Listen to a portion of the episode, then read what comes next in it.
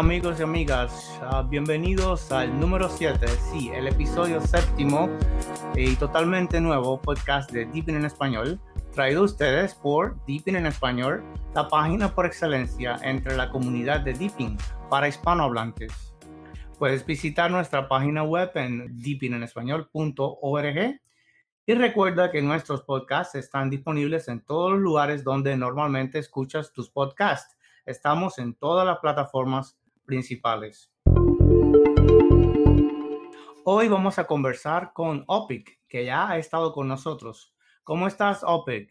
¿Qué tal, eh, Eli? Bien, bien, con un poco de calor, pero bien.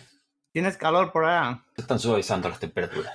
Ya, por aquí está también un poco caluroso y está ha estado lloviendo un poco, etcétera. Sabe que hemos tenido unos huracanes cerca de aquí del sur de la Florida, pero ya se está normalizando el, tiempo. Y no por ser el segundo es menos importante, tenemos a alguien que ya es casi habitual en nuestros podcasts. Se trata de Joel. Eh, Oyalo, como también lo conocemos. Eh, ¿Cómo va todo, Joel? Pues de maravilla, encantado de poder participar otra vez en los podcasts de Deeping en español. Bueno, yo encantado de tenerlos a ustedes eh, nuevamente. Eh, en este episodio estaremos conversando sobre los diferentes formatos de paquetería. Eh, como sabemos, tenemos en Linux los DEPs, los snaps, flatpaks, etcétera, y las ventajas y desventajas de las mismas. También, bueno, vamos a estar conversando sobre cuál es el método más eficaz para actualizar el sistema, la terminal o el centro de control. Y bueno, la diferencia entre ambos métodos.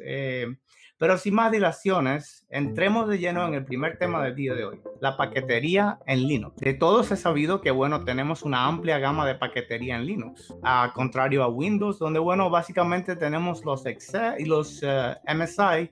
En Linux tenemos Deb, Snap, Flatpak, AppImage y algún otro por ahí. Eh, tantas paqueterías diferentes. ¿Son buena idea? ¿Por qué hay tantos? Eh, ¿Cuál es la desventaja de esto? Si es que hay alguna desventaja. Ah, Opic, yo sé que tienes alguna experiencia en esto y me gustaría escuchar tu opinión al respecto. Sí, Eli, te cuento. Em, Linux tiene actualmente, vamos a decirlo así rápidamente, dos, generaciones de, paquetería. Están los de las viejas escuelas, ¿no? La, vieja generación al que pertenecen los, los, los DEP, y otros que no, no, has nombrado, como los RPM o los TARGZ, y luego los de nueva generación, que están pues los Snap, los Flatpak y los Imagen. Em, la diferencia de, uno y de otro, pues que los de la nueva generación, digamos que eh, utilizan un sistema llamado em, sandboxing o sandbox, que digamos que incluyen todas las eh, la paquetería que te hace falta, las dependencias.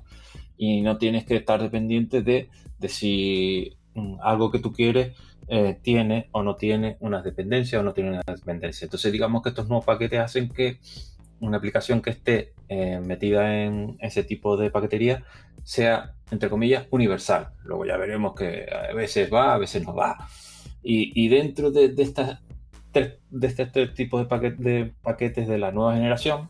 El, más universal de todos, el más, digamos, em, que digamos que tiene que valer para todas, es el, app imagen. Ese es el que, digamos, eh, funciona mejor con todas.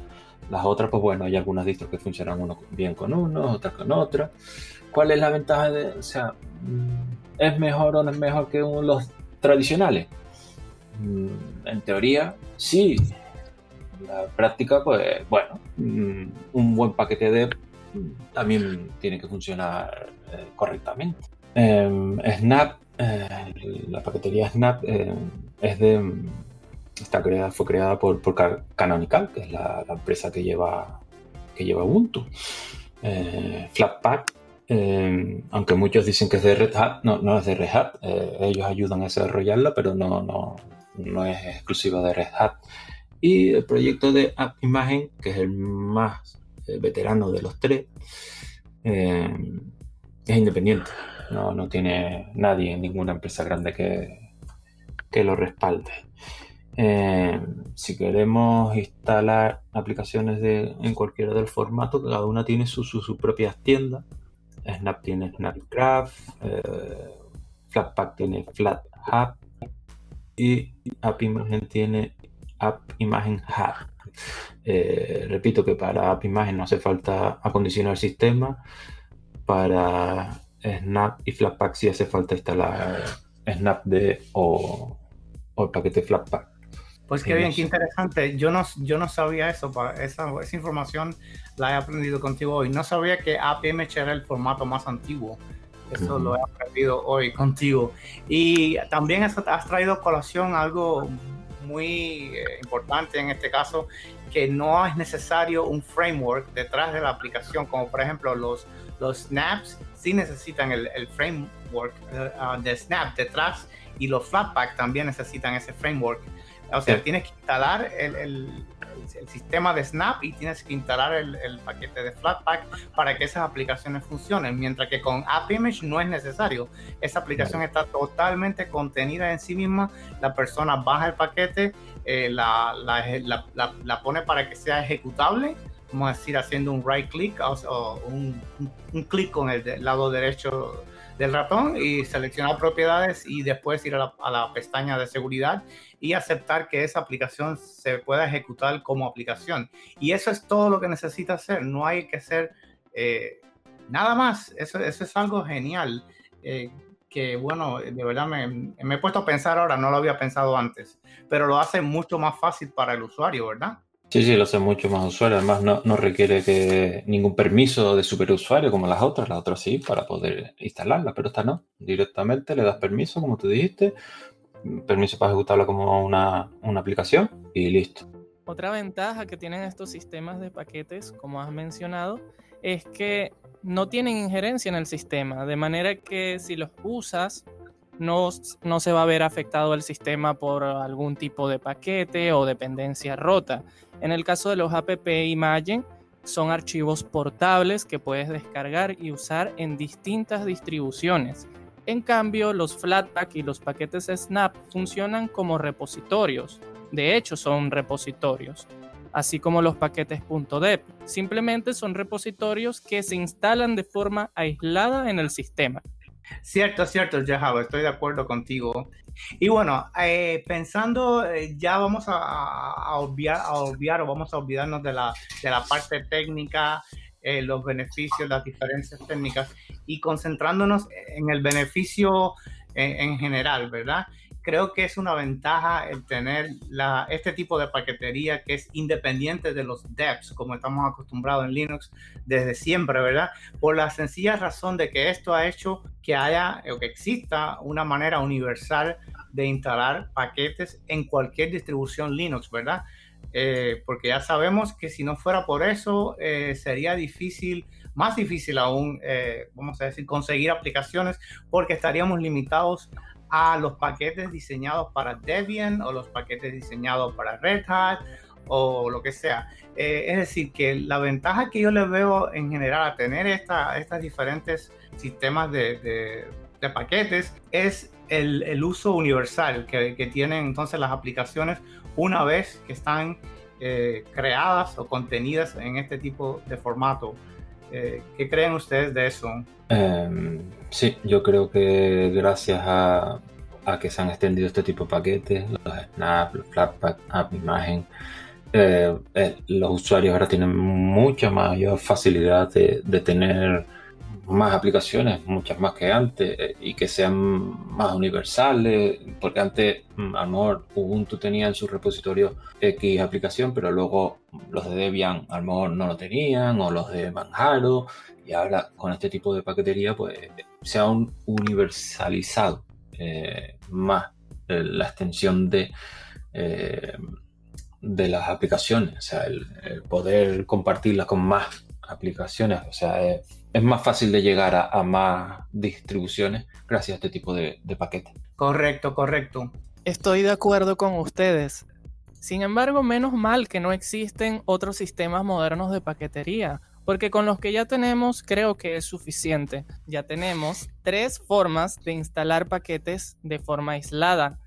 y todas son diferentes. Por una parte tenemos los app Imagen que son portables, paquetes autocontenidos. Tenemos los Snap que también son paquetes autocontenidos. Sin embargo, tiene una diferencia con los paquetes Flatpak y es que los paquetes Snap son totalmente independientes el uno del otro, lo cual no pasa con los Flatpak. Los Flatpak se instalan en un entorno aislado pero cuando instalas varias aplicaciones Flatpak, estas comparten las dependencias entre sí. De manera aislada del sistema, pero entre Flatpak y Flatpak se comparten los paquetes. Son facilidades que tienen los desarrolladores, no solo los usuarios, y es importante que existan.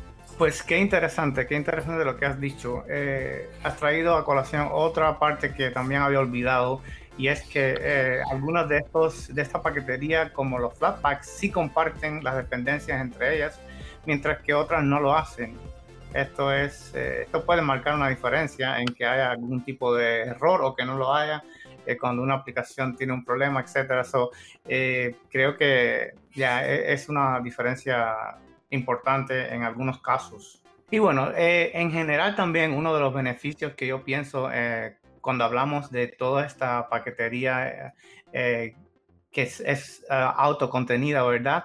Es que no afecta el sistema como tal. Como por ejemplo los DEPs sí pueden afectar grandemente al sistema si tienen un error, si están mal construidos, pueden causar problemas desastrosos para el sistema y puede afectar todo el sistema en general y otras aplicaciones. Sin embargo, estas aplicaciones contenidas que la que hemos estado hablando hoy, como los snaps, eh, Flatpaks y uh, App Image, estas aplicaciones no afectan el resto del sistema. Puedes hacer lo que sea con ellas eh, que no van a afectar el, resto del sistema. Y creo que ese es uno de los grandes beneficios que tenemos. Al contrario de, de, Windows, donde esas aplicaciones que, que, tienen en Windows, como los Excel y los ah, MSI, ellos sí afectan el sistema completo. Y puede ser un desastre para el sistema si el usuario instala una aplicación que es maliciosa y cosas por el estilo. Ese problema no lo tenemos con las aplicaciones contenidas de este tipo como Flatpak. App Image y los snaps, ¿verdad? En Linux. Eh, aunque sí existe ese riesgo con los devs, ¿verdad? ¿Están de acuerdo? Sí, sí. Eh, los devs hay que tenerle cuidado, por eso los devs mm, siempre es recomendable que sea un dev construido para, para, la aplicación en cuestión. Ya sé que a veces no, no se encuentra, por ejemplo, uno está en en una um, distribución pues, de las menores y, quiere buscar a lo mejor un, test para esa aplicación y no lo va a encontrar, entonces tiene que tirar hacia atrás. Por ejemplo, si tiene Linux Mint, pues hay veces que no hay paquetes para Linux Mint, sino para Ubuntu, que es de la que deriva. Entonces, por eso hay que tener cuidado a la hora de, coger un, un DEPS de fuera de, del repositorio de, de una página, de una aplicación y tener cuidado con eso, porque como tú dices, como tú bien dices, eh, el dev, mm, como tenga más las dependencias, pues te, hace un, como decimos aquí en mi tierra, un eschamizo y te queda así. sí, puede, puede, puede romper el sistema, puede causar grandes trastornos. Y no solo eso, no solo eso, es más fácil poner una carga maliciosa, a mi entender, dentro de un paquete dev que lo es en un paquete de, los que estamos hablando, como los paquetes autocontenidos, en ese caso eh, sería más difícil y, tienen menos probabilidades de poder afectar el sistema completo si la aplicación fue bajada en esos, en esos formatos.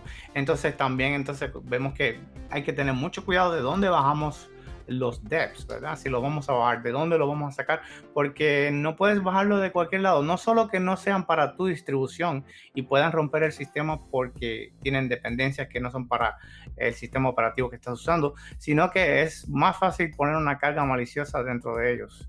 Claro, por eso sí, aunque estemos en, Linux, pues hay que ser precavido, no, no, Linux tampoco se puede salvar de, de malas acciones.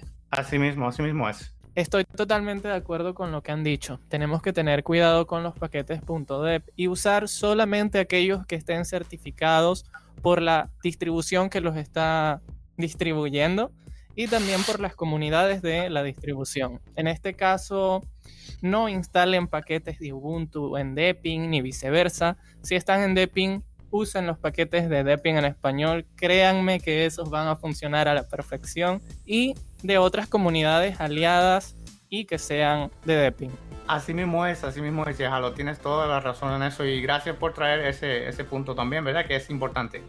Pero bueno, caemos entonces en el otro tema del día de hoy y es sobre las actualizaciones del sistema. Y hombre, mira que ha habido actualizaciones últimamente. Deepin ha tenido como tres, creo, como tres en, los últimos mes y medio, en el último mes y medio, creo. Eh, pero la cuestión es, ¿actualizar desde el panel de control o actualizar desde la terminal? ¿Cuáles son las diferencias? ¿Cuál método preferimos y por qué? Eh, es como que muchas personas se preguntan, bueno, ¿por qué alguien siempre me dice que actualice por la terminal y haga un sudo apt update o sudo apt full upgrade? Y alguien me está diciendo, no, no, no, ve al panel de control. ¿Por qué es eso? En, Windows, por ejemplo, yo venía de Windows y todo es en el panel de control qué actualizaciones y todo se actualiza. Y entonces en Linux me salen con eso de la terminal, que me asusta la terminal. ¿Qué, ¿Cuál es la diferencia? ¿Por qué hay dos métodos y cuál preferimos? Estas dudas son en algún momento, ¿verdad? Todos hemos tenido esas preguntas en la cabeza. Eh, Joel, ¿qué piensas al respecto? Bueno, mi opinión eh, te la voy a responder con mucho gusto.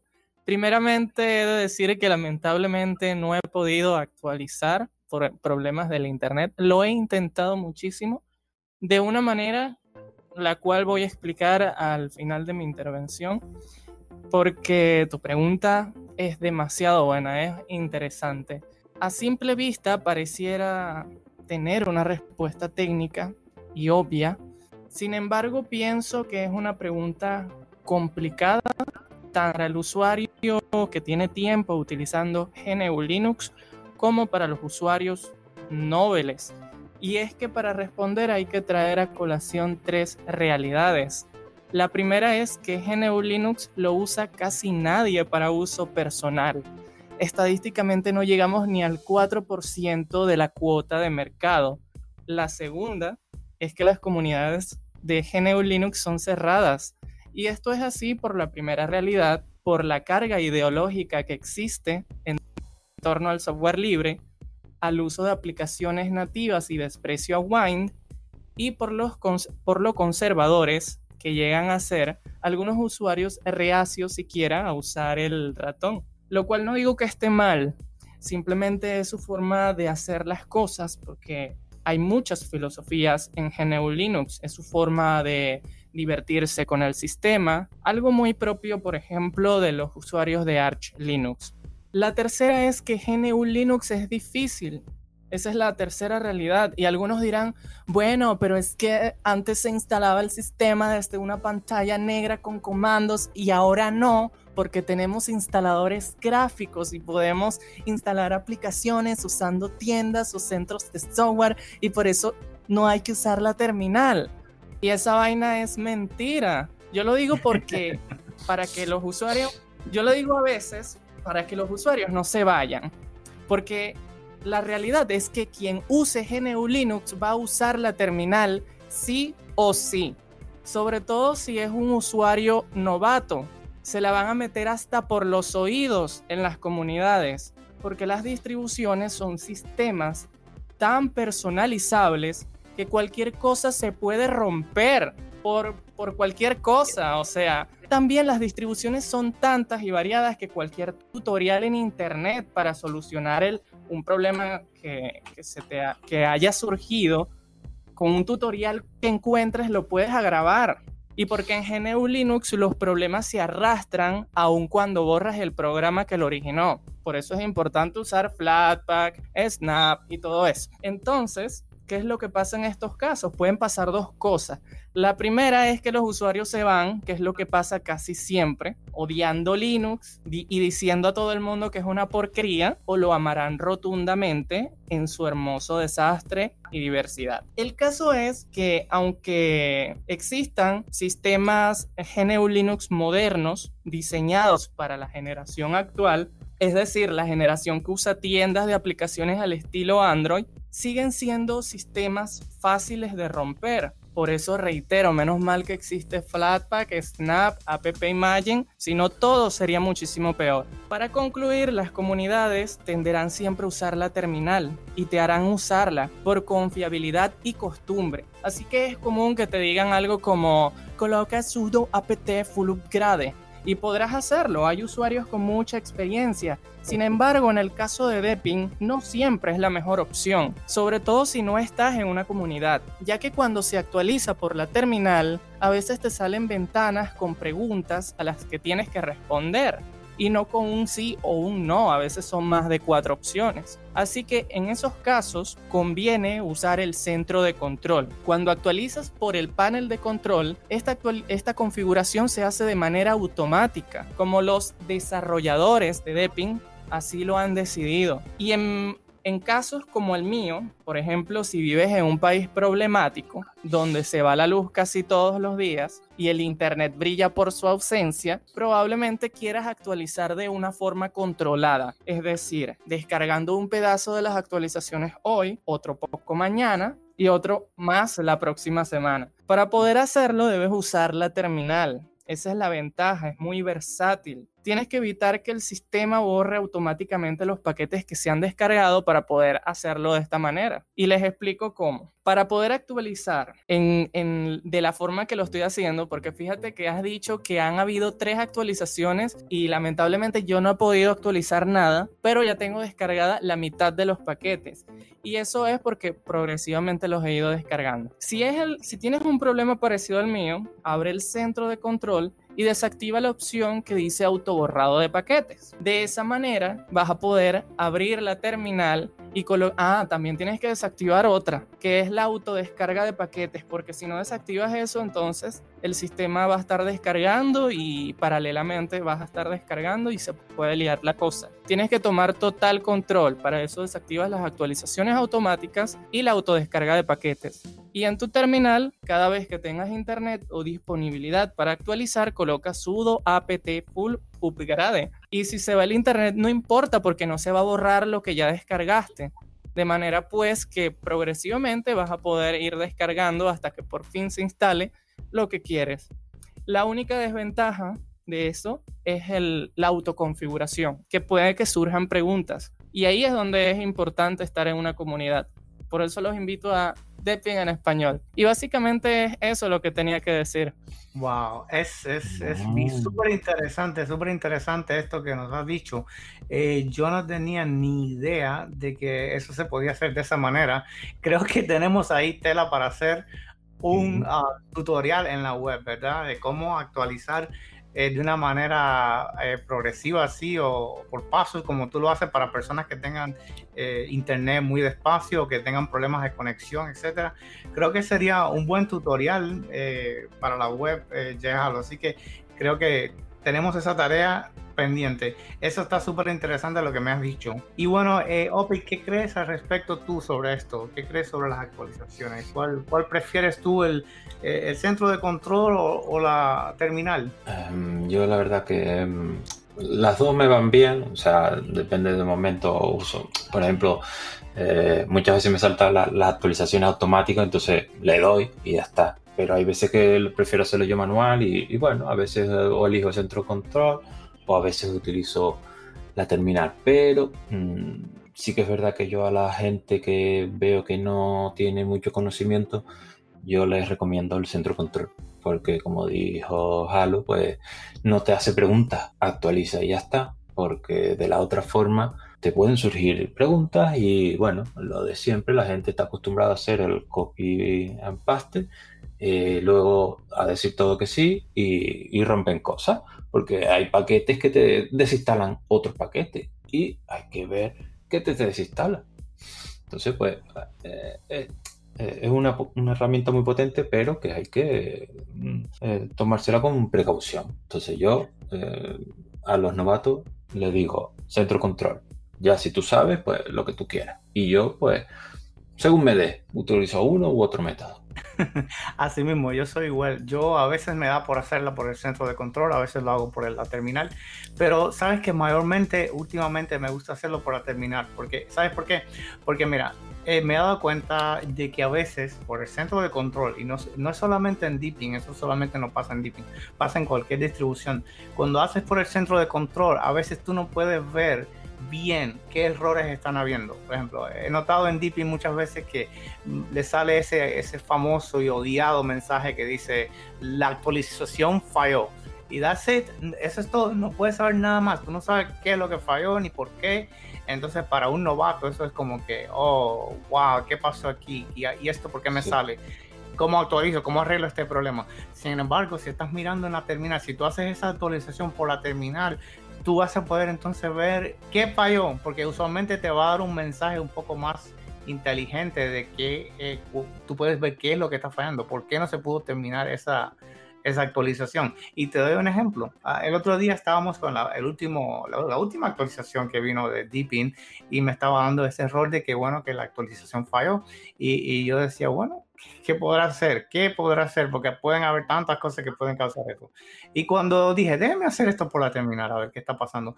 Y lo hice por la terminal y me estaba, estaba dando el famoso error ese que está dando ahora en esta última actualización de, de los printers, o sea, de, la, de las impresoras, el, el, repositorio de las impresoras, que no podía encontrar eh, el fichero o que no podía encontrar el repositorio. No recuerdo bien el mensaje que daba. Entonces, ¿qué hice en ese momento? Me fui a Synaptic, eh, deshabilité el repositorio de los printers y eso fue todo. Mi actualización entró y se realizó exitosamente sin problema. Entonces, yo veo esa ventaja en la, en la, en la terminal, ¿verdad? Aunque es un poco más eh, tenebrosa Profesional. Claro, ahí está, ahí está el key de la cuestión. O sea, eh, el que no sabe, aunque vea ese mensaje, dice, mm, vale, ¿y ahora qué? Aunque bueno, como dijo Halo, si tienes una comunidad detrás, pues bueno, escapa. Por eso. Mm, así mismo es, así mismo es. Eh, hay que saber, hay que saber. Eh, es más potente, pero hay que también saber manejarla. Así es, así es. Lo importante es, como tú dijiste, el aspecto comunitario, ¿verdad? Como todos nos podemos ayudar y siempre hay eh, alguien que, que, te da la mano cuando estás perdido en, Linux, ¿verdad? Y en nuestra comunidad somos un, ejemplo de eso. ¿Y qué crees al respecto sobre esto, Jeff Halo? Pienso que si eres un usuario novato sin mucha experiencia, lo más idóneo es que intentes actualizar el sistema siempre por el centro de control y en lo posible tratar de usar aplicaciones agnósticas al sistema, bien sea paquetes Snap, paquetes Flatpak o paquetes app Imagine. En el caso de Deepin parece tener una apuesta mucho mayor por los Flatpak que por los Snap, así que te recomiendo más personalmente usar los paquetes Flatpak y los app Imagine. Muy buen punto, muy buen punto, eh, especialmente para los novatos. Si quieres mantener el sistema sin que se rompa por mucho tiempo hasta que cojas experiencia, pues mejor dedícate a eso, dedícate a bajar los paquetes eh, que son autocontenidos que hemos discutido en el día de hoy, como los Flatpaks, los Snaps o los App Image. Eh, definitivamente vas a tener un sistema más estable si no te arriesgas con las aplicaciones Dev o si vas a usar Dep, estate seguro de que de verdad son para la distribución, en este caso Deepin. Y bueno, eh, creo que eso es todo lo que teníamos para el día de hoy, ¿verdad? Y bueno, me alegra inmensamente haberlos tenido en el día de hoy. Les agradezco por haber compartido sus conocimientos y opiniones personales eh, sobre estos temas. Eh, Joel. Ha sido un enorme placer poder participar nuevamente en un podcast de Deepin en español su compañía y poder hacer esto es genial, así que cuenten conmigo para la próxima. Gracias. Muchas gracias, muchas gracias. OPEC.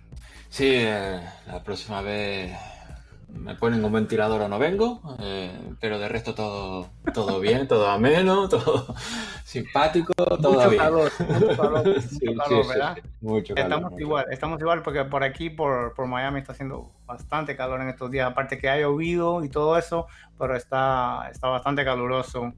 Eh, y entonces, bueno, eh, solo me queda despedirme y desearles a todos un muy, pero muy feliz día y espero tenerlos nuevamente en nuestro próximo episodio. Hasta la próxima.